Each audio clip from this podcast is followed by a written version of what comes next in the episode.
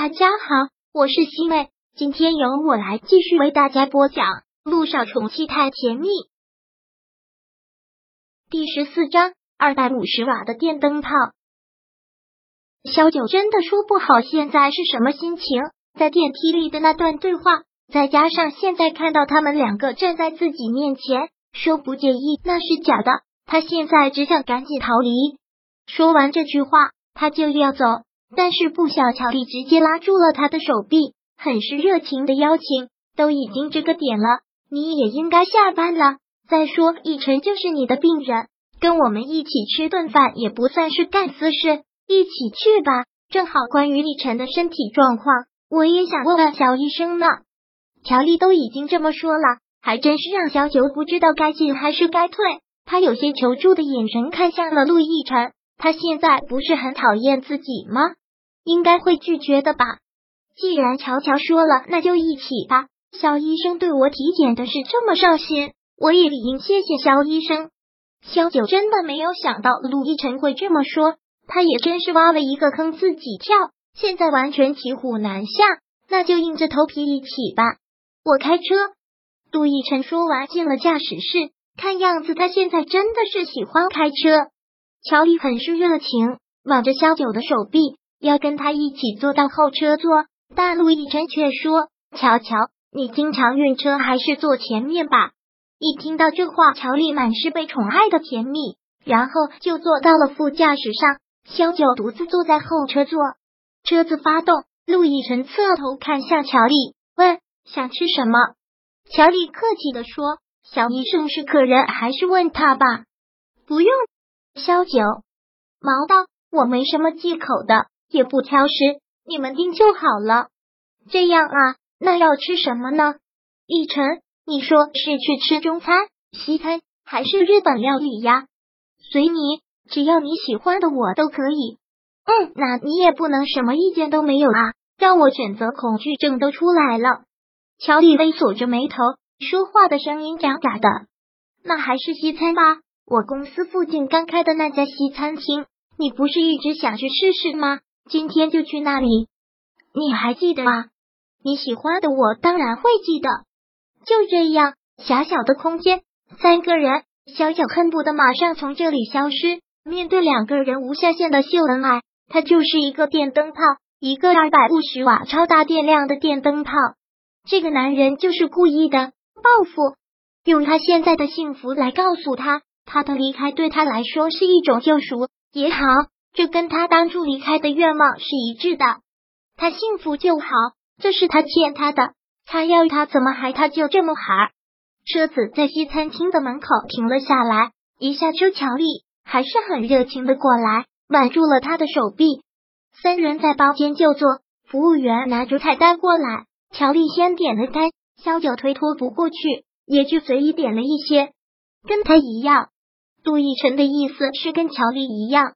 好的，请稍等。服务员收好菜单，走了出去。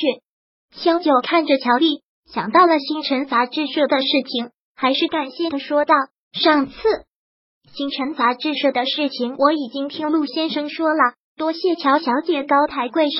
我那个朋友也是一时糊涂，现在他已经不干这个行当了，不会再打扰乔小姐了。”嗯，乔丽听到这里，好像有些茫然。就在这时，服务生又返回，很抱歉的看着萧九解释：“真是抱歉，您刚才点的番茄汁没有了，那就换成黑椒的，谢谢。”服务生离开了之后，乔丽的目光从陆亦辰身上收了回来，大方的笑了笑：“这个小医生不用放在心上，本来也没有什么大不了的事。我入行这么多年，跟狗仔打交道多了，没事，还是谢谢。”萧九说道：“在等待上餐的这几分钟，萧九也觉得挺难熬的。他就垂着头不去看他们，但自己是空气。乔乔什么时候进组？”杜奕晨侧头问乔丽：“初步定的是下个月。”乔丽回道：“我听我助理说了，小演员你都帮我物色好了，你那么忙我的事你就不用操心了。本来都要全国海选了，你这一敲定，真是帮我们省了太多事。”跟我还用这么客气？陆亦辰笑得很自然。再者，我是这部戏的投资方，主创方面上心也是应该。你可以先接一见那个小家伙，特别可爱。好啊，你的眼光自然错不了。果然，他们两个也当他是空气的，这样挺好的。餐一上来，他就垂下头开始吃，心里祈祷着这顿饭赶紧结束，赶请结束。肖医生啊，小九有些在状况外，真希望可以一直把他当空气。什么？肖医生，奕晨现在的身体状况怎么样啊？乔丽很关心的问。我已经跟陆先生详细的说过了，乔小姐可以问他。他就是不老实啊，每次都死扛。要不这样，肖医生给我留个电话，如果有什么事情，我再咨询你。小九能说不吗？好，小九现在都觉得笑起来特别假。他和乔丽互留了电话，看了看外面，天已经渐渐黑了。说也奇怪了，连雨和小雨滴是不是都已经习惯他没法加班了？现在连电话都不打过来问一下了。而且见鬼的，为什么这顿饭吃的这么慢？一会儿该不会还要坐他们的车回去吧？正想着，他的手机响了。看到是医院的电话，他竟然暗自连忙接起来。喂，是不是出事了？对啊，就是上次那个跳楼的，真是气死了！不知道什么时候藏了刀片，我就出去了那么一小会，他就又割腕了。什么？萧九一听也是气炸了肺。当时为了抢救他费了那么大的劲儿，现在又寻死。好，我马上就过去。小九放下电话，很抱歉的。对陆亦辰和乔丽说道：“抱歉，我的病人出了些状况，我必须要回医院了。”好，乔医生，路上小心。嗯，萧九匆匆应了一声，拿过包包就急匆匆往外跑。